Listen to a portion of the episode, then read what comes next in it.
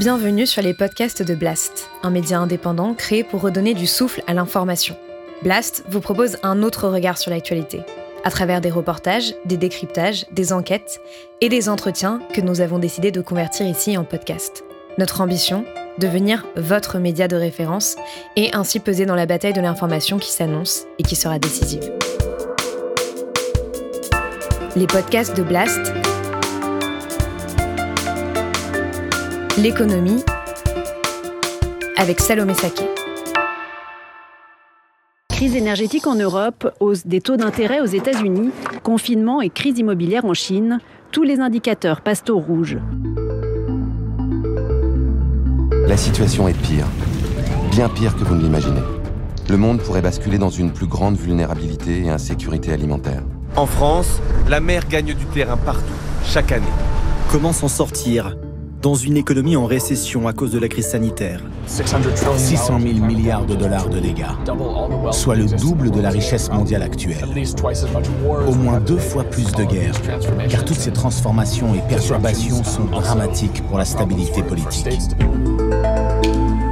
Selon une étude publiée dans le magazine Nature, mieux vaudrait miser sur la décroissance que sur le développement de nouvelles technologies. Il faut amener à zéro émission nette de CO2 les émissions mondiales. C'est ça en fait le, point de mire euh, des actions qu'on doit avoir. Il n'y aura pas euh, de transition écologique, il n'y aura pas de, de, véritable transformation de la société si on ne la fait pas de manière juste. Cela va faire bientôt six ans qu'Emmanuel Macron est arrivé à la tête du pays. Nous avons depuis traversé de nombreuses crises, des gilets jaunes à la guerre en Ukraine, en passant par le Covid, sans parler des multiples réformes très contestées, comme la réforme du chômage, la loi sécurité globale ou encore l'actuelle réforme des retraites qui bloque une partie du pays depuis quelques mois. Derrière cette montée en tension, c'est tout l'avenir de notre modèle économique et social qui se joue, et notre capacité à faire face collectivement à l'urgence écologique. On se sent parfois très démuni face à l'ampleur de la tâche, et pourtant, des experts travaillent jour et nuit à imaginer un autre modèle, à penser un avenir différent et désirable. Comment mener à bien une transition écologique qui prenne en compte la justice sociale? Comment mettre fin à la crise du travail Comment repenser le marché de l'emploi et la gestion des ressources que peuvent les citoyens face aux politiques qui font la sourde oreille Parmi ces intellectuels qui s'efforcent de proposer un autre chemin, la sociologue Dominique Méda est mon invitée dans cette nouvelle émission économique pour Blast.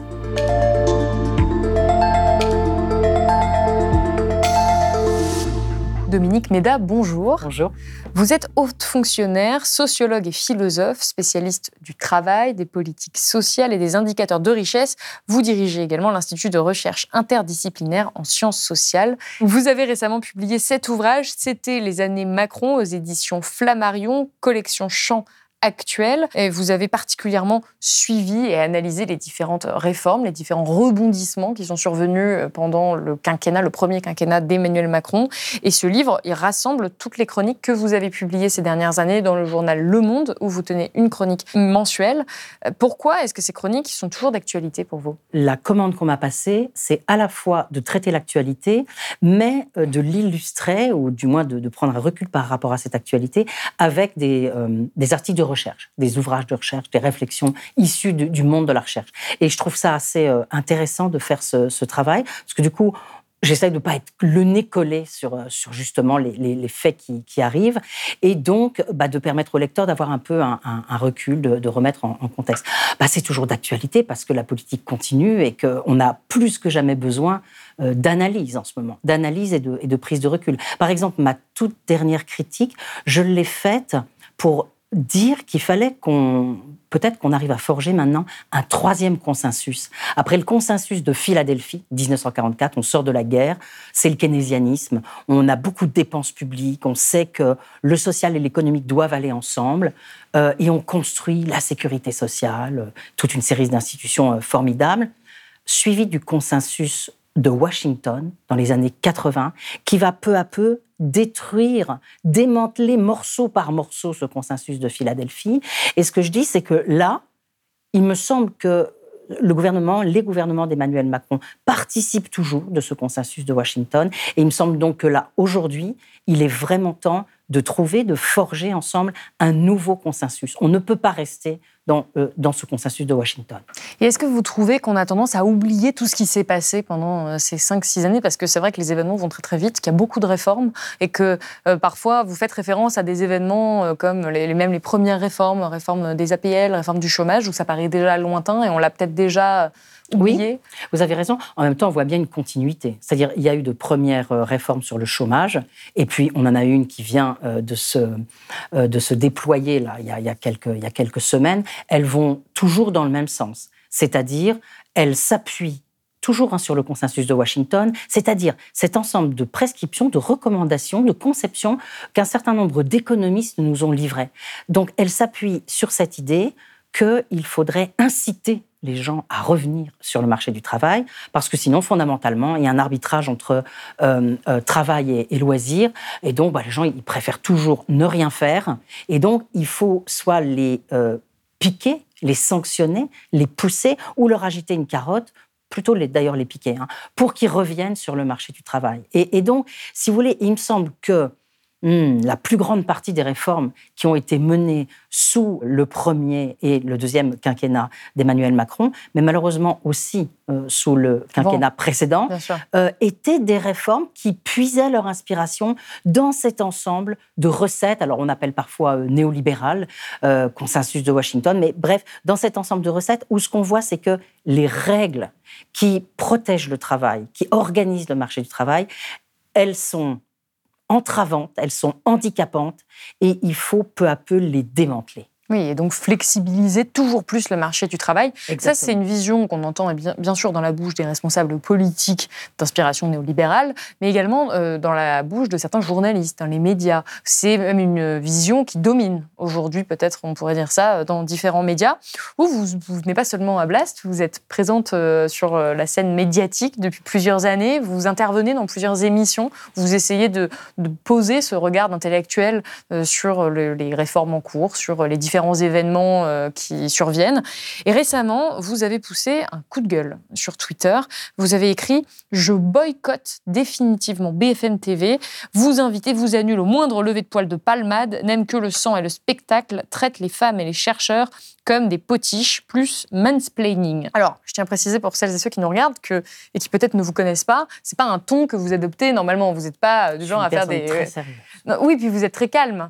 Et qu'est-ce qui, qu'est-ce qui vous a pris? Pourquoi vous êtes énervé comme ça contre BFM TV En fait, la, une des, puisqu'on parle des chroniques, hein, mon avant-dernière chronique dans le Monde, c'était une chronique qui consistait à dire que c'était une véritable provocation de proposer, enfin de proposer, de nous imposer une réforme des retraites sans avoir euh, complètement euh, pris en compte la question de la crise du travail en France.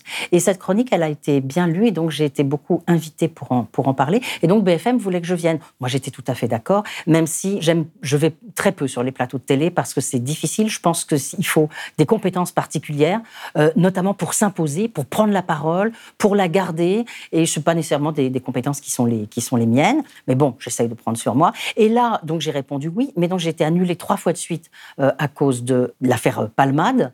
Donc trois fois de suite, on m'a appelé pour me dire que. Combien de temps avant? bah, Le matin. Oui, donc vous, vous êtes organisé. Oui. Vous avez prévu euh, votre journée en fonction. Voilà, c'est vrai que ça, la première fois, je me suis dit, bon, en effet, c'est un gros accident, etc. Deux fois, j'ai trouvé ça bizarre. Euh, trois fois, j'ai trouvé ça beaucoup. Ensuite, il y avait euh, le président ukrainien qui venait à Paris, donc ça, c'était tout à fait, tout à fait légitime. Mais bon, donc je, je, voilà, je voulais venir parler des conditions de travail et de la crise du travail en France. Et je finis donc par, par venir. on m'avait dit que ce serait avec Michael Zemmour, donc j'étais très heureuse qu'on puisse l'économiste Michael Zemmour. J'étais très heureuse qu'on puisse dialoguer de façon un peu approfondie. Et puis ensuite, je me suis retrouvée euh, euh, entre, physiquement, hein, physiquement, entre euh, Eric Woerth et le responsable de la mine, mine CGT. Et l'émission, je savais que nous avions une demi-heure qui nous était impartie. Et l'émission a, a commencé par un retour sur l'affaire Palmade. Là, je trouvais que j'étais ça commençait à faire beaucoup. Puis la parole a été donnée à Eric Woerth assez longuement. Puis la parole, c'était tout à fait légitime, a été donnée à mon voisin euh, de la de la CGT. Et là, les deux hommes ont commencé à, euh, je dirais presque, se hurler dessus sur, sur ma tête, en quelque sorte, sur moi. je pense quand même que cher, monsieur, je pense que la CGT est assez responsable de pas mal de destructions d'entreprises. Mais vous voulez mettre à bas, vous voulez tuer le système de répartition Dominique vous êtes sol, je voudrais, de je voudrais donne la parole à celle qui est entre Par vous deux, s'il vous plaît. Dominique. Oui, oui, ça serait très grosse J'ai été invitée quatre fois par BFM, on m'a quatre fois annulée pour parler des conditions de travail et je m'aperçois qu'on peut encore pas en parler, ça me semble complètement Mais sidérant. regardez, voilà, on va Ah en bah, parler. c'est super. J'aurais peut-être dû dire, bon, écoutez, ça suffit, maintenant, moi, je suis venue, je suis là aussi. Mais donc, le- la, la- la journaliste ne me donnait pas la parole, et elle a fini à 9h05 par me la donner pour me demander ce que je pensais du blocage. Et donc là, je... Ce qui n'était pas donc vos domaines de Ce qui était- compétences. voilà, enfin, je, je pense aussi des choses, hein. mais voilà, moi, donc j'ai parlé du travail, et après, j'étais très fâchée, en effet. Est-ce que c'est révélateur d'un problème plus large dans le traitement de, des questions économiques euh, Mais médiatiquement? y, y il y a en effet un certain nombre de médias qui aiment braquer le projecteur sur, euh, alors c'est bien, bien sûr important, hein, mais sur des formules. Vous voyez, là, la formule euh, euh, qui était commentée, c'était la France à genoux. Mettre la France à l'arrêt, mettre la France à genoux. Donc on a parlé énormément de mettre la France à genoux. Bon, je, reconnais que peut-être l'expression n'était pas, euh, pas très, très heureuse, mais bah, moi j'avais envie de parler d'autre chose et j'avais envie de parler de choses qui me semblaient tout à fait explicatives de la situation. C'est-à-dire que je pense que la révolte contre la réforme des retraites, si elle est aussi puissante, c'est parce qu'il y a une crise du travail en France et qu'un certain nombre de personnes sont dans des conditions de travail qui sont insoutenables et qui n'imaginent pas comment ils vont pouvoir aller plus loin. Oui, et ce que vous expliquez et ce que vous rappelez dans ce livre et dans les premières euh, chroniques, c'est que ces, ces conditions de travail n'ont pas toujours été aussi difficiles et qu'on a peu à peu euh, démantelé le code du travail et qu'on s'est attaqué aux acquis sociaux de manière à ce que euh, finalement les conditions deviennent de plus en plus compliquées pour les travailleurs. Vous, vous situez ça à 2005. Vous dites euh, c'est à partir de là que ça commence vraiment à se dégrader. Pourquoi cette date? Alors, je vous dis pourquoi cette date. Euh, moi, j'ai travaillé longtemps. Je suis arrivée à la DARES lorsque Martine Aubry a créé la direction de l'animation de la recherche, des études et des statistiques. C'est un moment très important parce que Martine Aubry, en 1993, voulait créer un pôle euh, d'économistes et d'experts capables de faire contrepoids à l'expertise de Bercy. Ça, c'était très important. Et, c'était la, la DARES qui devait faire ça. Et moi, je suis arrivée à la mission animation de la recherche. Donc, je faisais le lien entre les chercheurs et, l'administration. Donc, je connais très bien les travaux de la DARES. C'est des travaux absolument exceptionnels. Et il y a à la DARES notamment un, un département des conditions de travail qui a fourni, qui a fourni pendant euh, très très très longtemps, depuis son origine, hein, euh, des, des résultats d'enquête exceptionnellement intéressants sur les conditions de travail. Ce qui fait que quelqu'un qui voudrait vraiment s'intéresser aux conditions de travail, par exemple le ministre du Travail ou la ministre du Travail, eh euh, devrait regarder en permanence ces enquêtes. Et qu'est-ce qu'elles nous disent? Elles nous disent en gros, il y a une dégradation des conditions de travail depuis les années 80, mais il y a eu une pause dans l'intensification du travail euh, entre 98 et 2005, et l'intensification et la dégradation ont repris à partir de 2005. Pourquoi? Il y a plein d'explications possibles. Euh, alors, 98-2005, c'est le moment de la réduction du temps de travail. C'est un moment où on a créé beaucoup d'emplois. Et c'est un moment aussi où il y a eu beaucoup, beaucoup, beaucoup de dialogue social et où on peut penser, c'est là, c'est l'interprétation des personnes qui avaient écrit euh, sur, ces, sur ces questions à l'époque, on peut penser que la réduction du temps de travail et ce dialogue social ont permis une certaine amélioration des conditions de travail. Même Pourtant, si- c'était sous un président de droite. mais alors, le premier, c'était Lionel Jospin. Donc c'est Lionel Jospin qui arrive avec son équipe, et notamment avec Martine Aubry, et, qui dit nous allons mettre en place les 35 heures. Et donc 98-2001, c'est la mise en place, les deux lois Aubry 1 et Aubry 2, où on met en place les, mesures de, réduction du, temps de travail. Alors certes, il peut y avoir dans certaines entreprises une intensification du travail, parce que en fait, les entreprises vont essayer de, euh, sucrer des pauses, quoi. Mais il y a des endroits où ça a été très bien fait, et là, où euh, eh bien, ça a permis d'améliorer en effet les, les conditions de travail. Et puis après, à partir de 2005, la dégradation reprend. Donc c'était sous l'impulsion d'un gouvernement euh, de gauche, on peut Tout à dire fait, ça, tout à fait. et avec finalement la contrainte publique qu'on en arrive à avoir cette réduction du temps de travail. Absolument, c'était un programme politique majeur. On disait, on va réduire le, le temps de travail et surtout, on va vraiment le réduire, c'est-à-dire on va pas essayer de sucrer des pauses ça, on va vraiment le réduire et on vous accordera des aides si vous réduisez vraiment le temps de travail et si vous créez des emplois. Et c'est pour ça qu'on a créé énormément d'emplois. Et puis ensuite, c'est le retour de la, de la droite au pouvoir. Euh, la droite euh, euh, transforme la réduction du temps de travail en diable absolu. hein. C'est ce qui a provoqué la défaite française, etc., etc. Et donc, peu à peu, tous les acquis de ces 35 heures vont être eux aussi démantelés.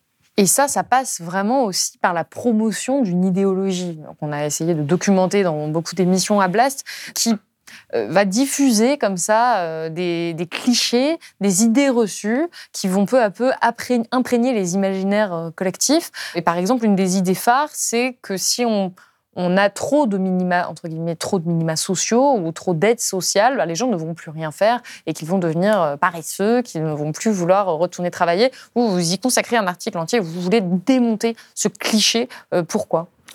Alors, euh, j'ai aussi beaucoup travaillé sur, euh, sur, le, sur le RSA et, le, et le RMI. Euh, quand Nicolas Sarkozy a été élu, il a décidé de mettre en place de, un RSA, donc à la place du RMI, parce que depuis plusieurs années, il y avait beaucoup de critiques contre le RMI et on pensait en effet que c'était une trappe c'est le terme anglais qui veut dire piège, une trappe à inactivité. L'idée étant que bah, les gens, ils ont leur RMI, donc, bah, ils vont rester tranquillement chez eux ils vont pas aller euh, travailler euh, parce qu'ils sont bien mieux chez eux. Alors, euh, bon, c'est une idéologie en effet qui s'est beaucoup, beaucoup développée. Que les pouvoirs publics ont beaucoup poussé à, à l'époque. Et donc ce RSA, il était censé être moins désincitatif plus incitatif au retour à l'emploi que le RMI euh, précédent, puisque alors c'était des calculs très compliqués. Lorsque les gens reprenaient un emploi, ils allaient pouvoir garder une partie plus importante euh, du revenu qui était, qui était gagné. Je dis pas d'ailleurs que tout ça été faux, hein, pas du tout, mais c'est vrai que tout ça a été fait dans une ce qu'on peut appeler une idéologie, hein, une idéologie où on considère que les personnes elles ne veulent pas travailler et que pour qu'elles travaillent, il va falloir les y obliger. Il y a deux manières de, les y obliger. Hein.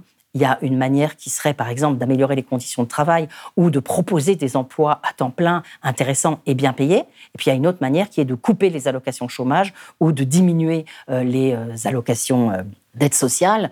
Et c'est plutôt cette deuxième solution qui a été en général choisie. Et donc on a réduit, en effet. Alors il y a eu le développement de l'idée qu'il y avait de, que ces gens étaient des assistés euh, et, ça pollue beaucoup notre débat aujourd'hui parce que. C'est pas vrai? Vous, vous dites c'est pas vrai mais il y a certainement, euh, si vous voulez, je ne peux pas dire comme ça que, que, que c'est pas vrai, mais euh, il y a, bien sûr, il y a toujours quelques fraudeurs, il y a toujours quelques personnes qui essayent de, de tirer profit de la situation, bien sûr, mais très généralement, ce que l'on voit, c'est que les personnes qui sont au RSA, ce sont des personnes souvent qui ont perdu leur emploi, qui ont été au chômage de longue durée.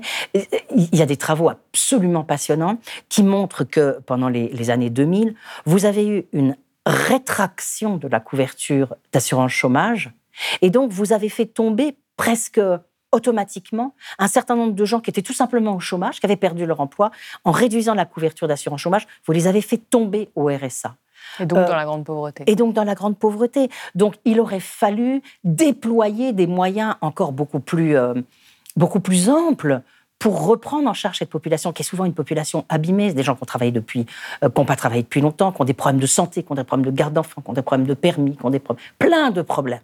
Et donc c'est vrai que pour, pas tous, hein, mais pour permettre à une partie de cette population de revenir au travail, bah, il faudrait des institutions beaucoup plus puissantes. Et par exemple, il faudrait, je crois que c'est ce que je raconte dans la chronique, un service public de l'insertion.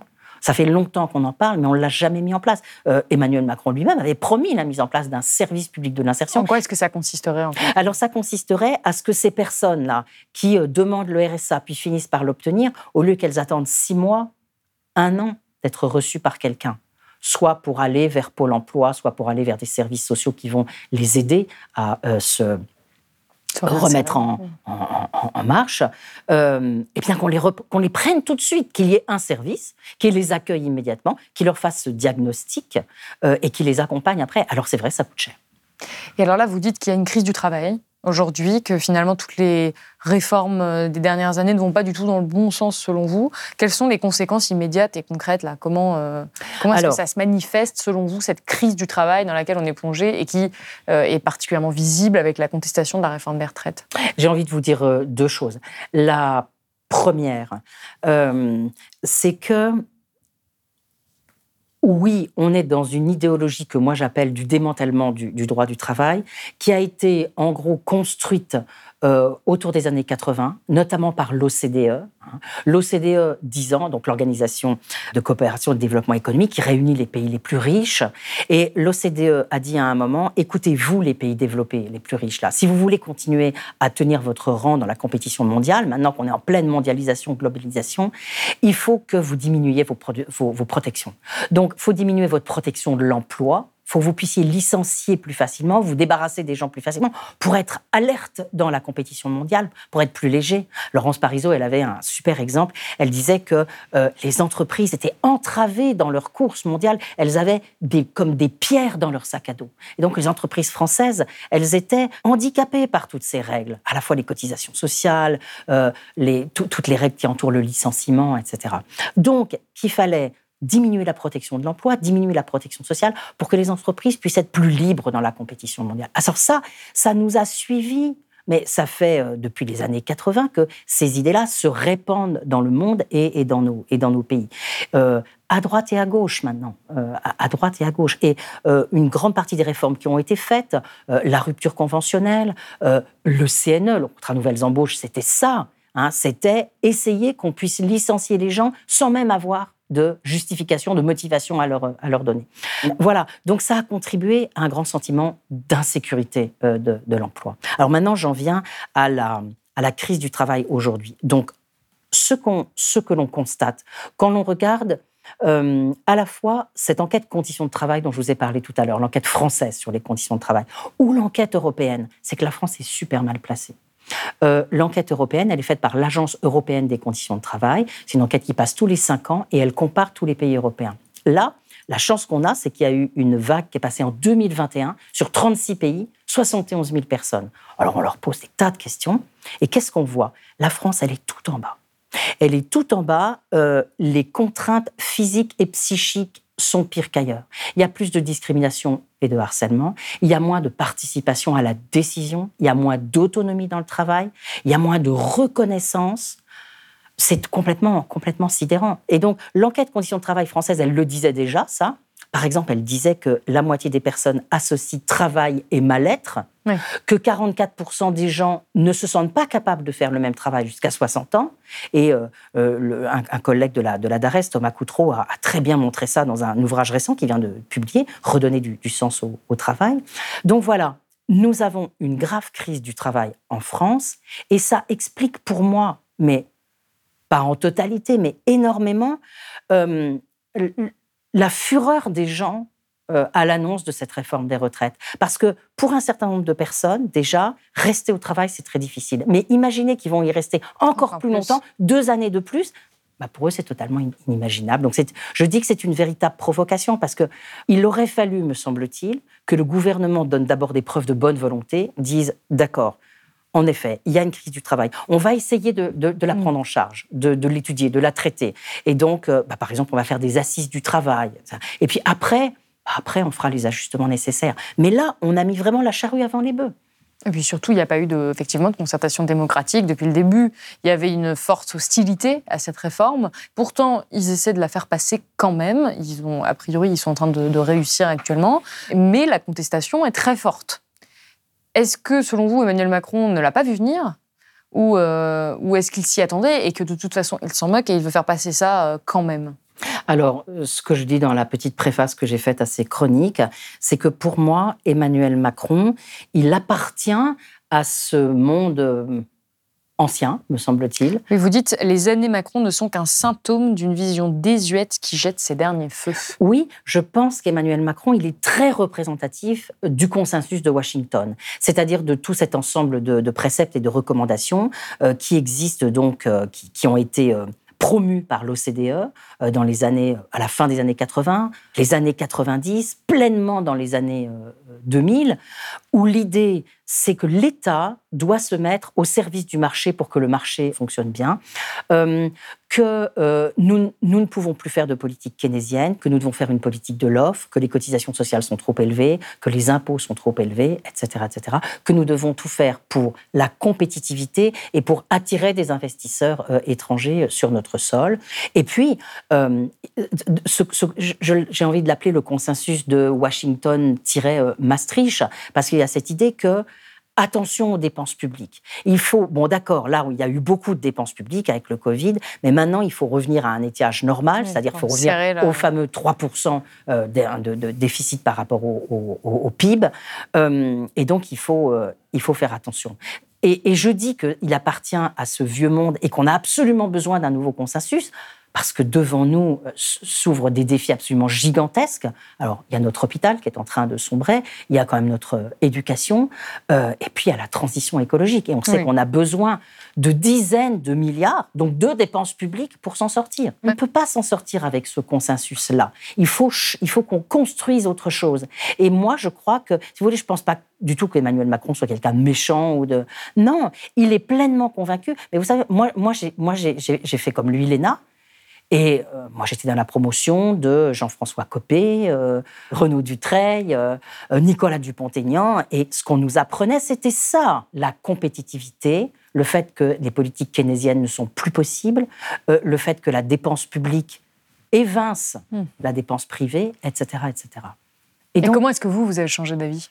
Puisque vous avez été biberonné avec ça. Mais moi, je, je crois que je suis je suis désolée de dire ça, mais je crois que je suis quelqu'un d'assez rare parce que j'ai quitté ce, milieu. Ça m'a énormément appris. C'est-à-dire, peu à peu, j'ai quitté ce milieu. J'étais d'abord, euh, je vous l'ai dit, à la, à la DARES, donc faire de la, m'occuper de la recherche. Après, j'étais dans un centre de recherche sur l'emploi. Et après, je suis rentrée à, l'université en ayant évidemment passé tout ce qu'il fallait pour rentrer à, à l'université. Et quand vous vous retrouvez dans le monde universitaire, alors vous voyez les choses d'une toute autre manière. J'ai envie de dire que on dénaturalise. Hein, quand on arrive à l'université, c'est-à-dire tout d'un coup, on voit les choses sur le long terme, on voit comment les choses se sont peu à peu euh, construites, on comprend les, logiques. Mais si vous voulez, mes camarades, j'ai gardé beaucoup de camarades, bien sûr, de l'ENA, mais, ils ne me comprennent pas. Dire on ne se comprend pas. Et une partie de mes camarades, alors ils ne soutiendraient pas, je pense, euh, cette réforme des, retraites, mais ils pensent aussi qu'il y a un certain nombre de choses importantes, sérieuses à faire, si on veut, par exemple, ne pas se faire taper par les marchés financiers, parce que c'est ça la crainte de tout le monde. Et on peut la comprendre aussi. Hein. Leur grande crainte, c'est que notre dette soit telle que euh, les marchés financiers ne veuillent plus nous financer. Et donc, d'une certaine manière, je dirais, ils vont au plus rapide. Moi, je les comprends parfaitement. Et pour sortir de ça, il faut faire un effort absolument gigantesque. Petit 1, pour comprendre que c'est peut-être pas la, bonne solution. Et petit 2, euh, il faut reconstruire d'autres alliances pour construire autre chose. C'est hyper compliqué. Oui, c'est un peu une tâche euh, herculéenne. Vous avez mentionné euh, la transition écologique, ça tombe bien parce que c'est vraiment un autre grand pilier de votre domaine d'études, de votre travail. Vous dites euh, qu'il va falloir mener ce que vous appelez une, gigantesque restructuration pour mener une transition juste. Qu'est-ce que vous entendez par là et pourquoi est-ce que vous insistez tant sur la notion de justice sociale quand vous parlez d'écologie? Alors, j'aime utiliser plus encore que le terme de restructuration, celui de reconversion. Euh, je pense qu'on doit s'engager, que nos sociétés doivent s'engager dans une reconversion, reconversion intellectuelle. Ça veut dire qu'il faut qu'on change complètement de paradigme. J'aime beaucoup, par exemple, les travaux de Descola qui nous montrent qu'il faut sortir du dualisme, c'est-à-dire un humain qui est posé en face de la nature, qui doit la dominer, qui doit la mettre à son service, etc. À la place de ça, euh, en effet, Descola nous propose autre chose, ou Aldo Léopold, par exemple, quelqu'un qui écrit en 1949 ce magnifique livre qui s'appelle Almanach d'un comté des sables, dans lequel il nous dit que nous devons mettre à la place du rapport de conquête et d'exploitation qu'on a habituellement avec la nature, un rapport d'amour, de respect et de prendre soin. Donc, on doit changer notre manière de, voir les choses. On doit changer nos indicateurs. Moi, j'ai beaucoup travaillé sur les limites de la croissance, le PIB, etc. Changer d'indicateur pour braquer le projecteur sur l'évolution de patrimoine qu'on ne regarde pas, l'évolution de notre patrimoine naturel, etc. Mais quand je dis reconversion, c'est aussi parce que je pense aux reconversions industrielles et d'emplois qu'on va avoir à faire. C'est-à-dire que si on n'y fait pas attention, là, tous nos emplois vont être affectés par cette transition à la fois, alors je dirais, c'est à la fois une formidable opportunité et un monstrueux risque. Euh, si on se plante, on va perdre tous nos emplois dans l'automobile, on va perdre tous nos emplois dans plein de secteurs, Euh, donc, il faut qu'on sache prendre les bonnes décisions. Et si on s'y prend bien, on pourrait créer beaucoup d'emplois, des emplois très différents, des emplois très utiles. Euh, peut-être, si on était encore plus intelligent, changer le travail, travailler dans des entreprises peut-être à taille humaine, rompre avec la folle division internationale du travail, relocaliser, faire des circuits plus courts, etc., etc. Ça demande une extraordinaire anticipation. Ça demande des politiques publiques radicalement coordonnées, qu'on arrête d'être en silo.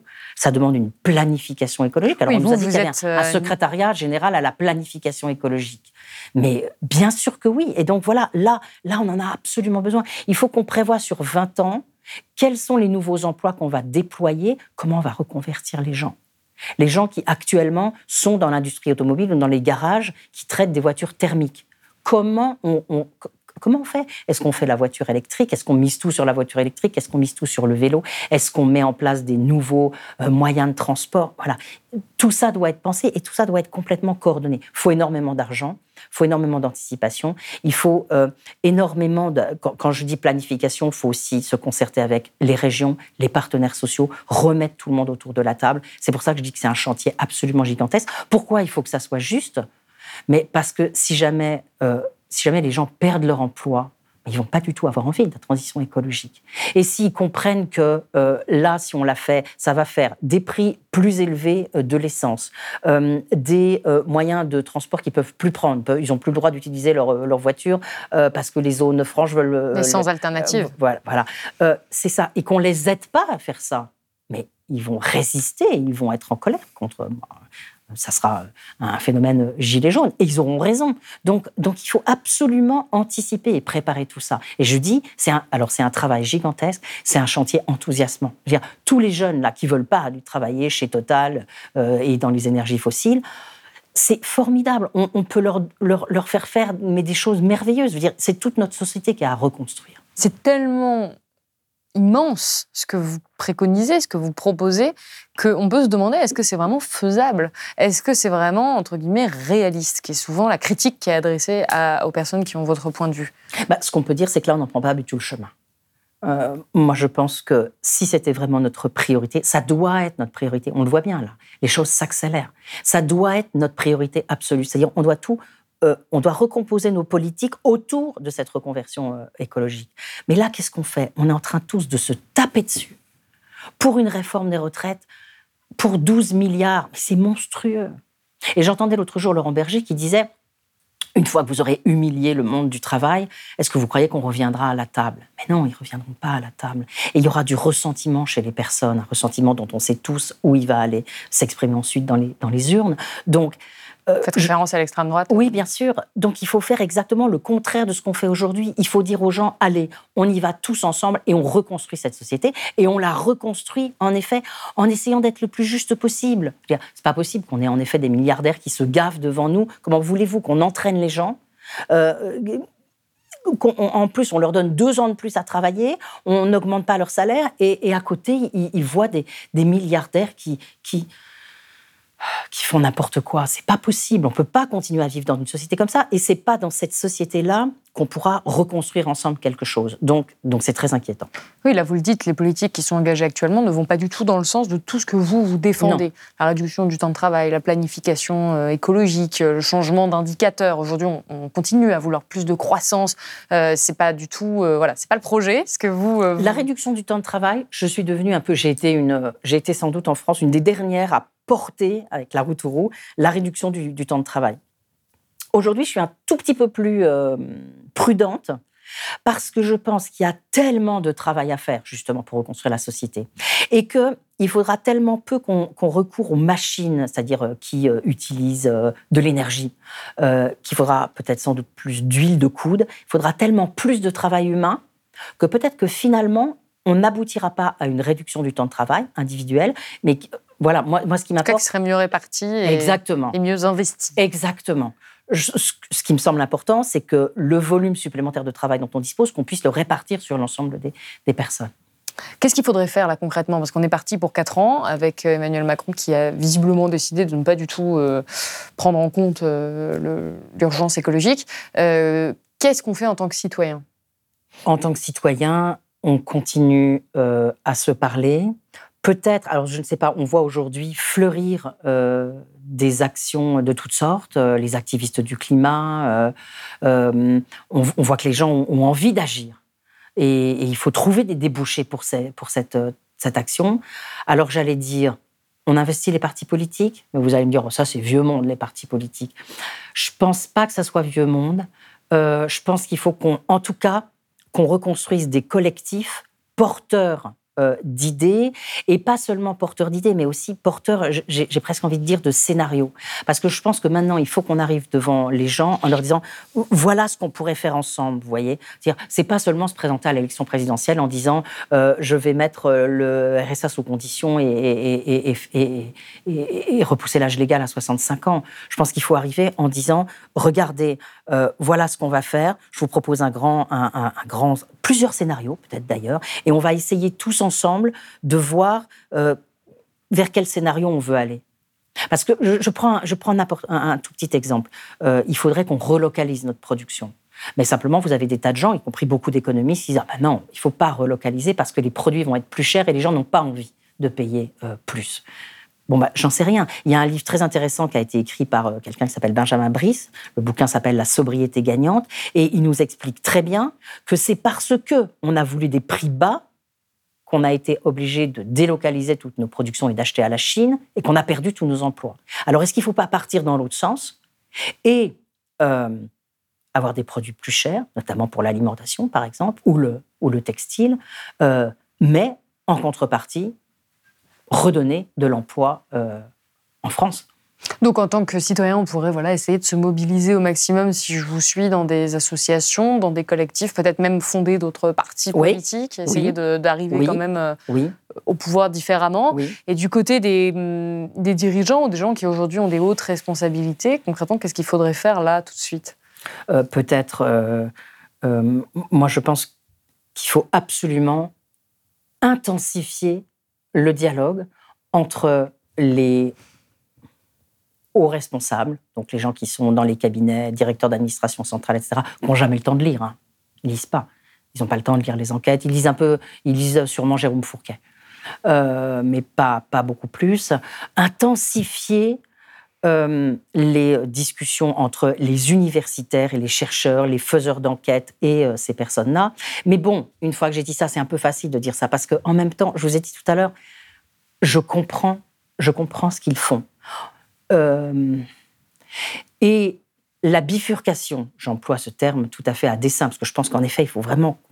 la bifurcation, elle est tellement difficile à construire qu'il faut certainement un nouveau personnel politique. On ne peut pas le faire avec le personnel qui est là parce que ce, sont des gens. Non, mais ils sont. Vous n'avez pas d'espoir euh, en les gens qui sont actuellement. Bah, ou alors, ou alors il faut. Euh, il y a un très très beau livre de Bruno Jobert qui s'appelle Le tournant néolibéral en Europe. Et il raconte que quand Mitterrand est arrivé et quand il y a eu le tournant de la rigueur en 83, en fait, les gens qui étaient dans les cabinets, qui étaient des socialistes, ils étaient déjà convertis ils trouvaient déjà que la politique keynésienne à la relance, c'était pas bien. Donc voilà, est-ce qu'on peut attendre une conversion de nos élites. Pourquoi pas? Ou vous, vous pensez que non? Vous n'avez pas l'air convaincu? On peut toujours, euh, si, on peut.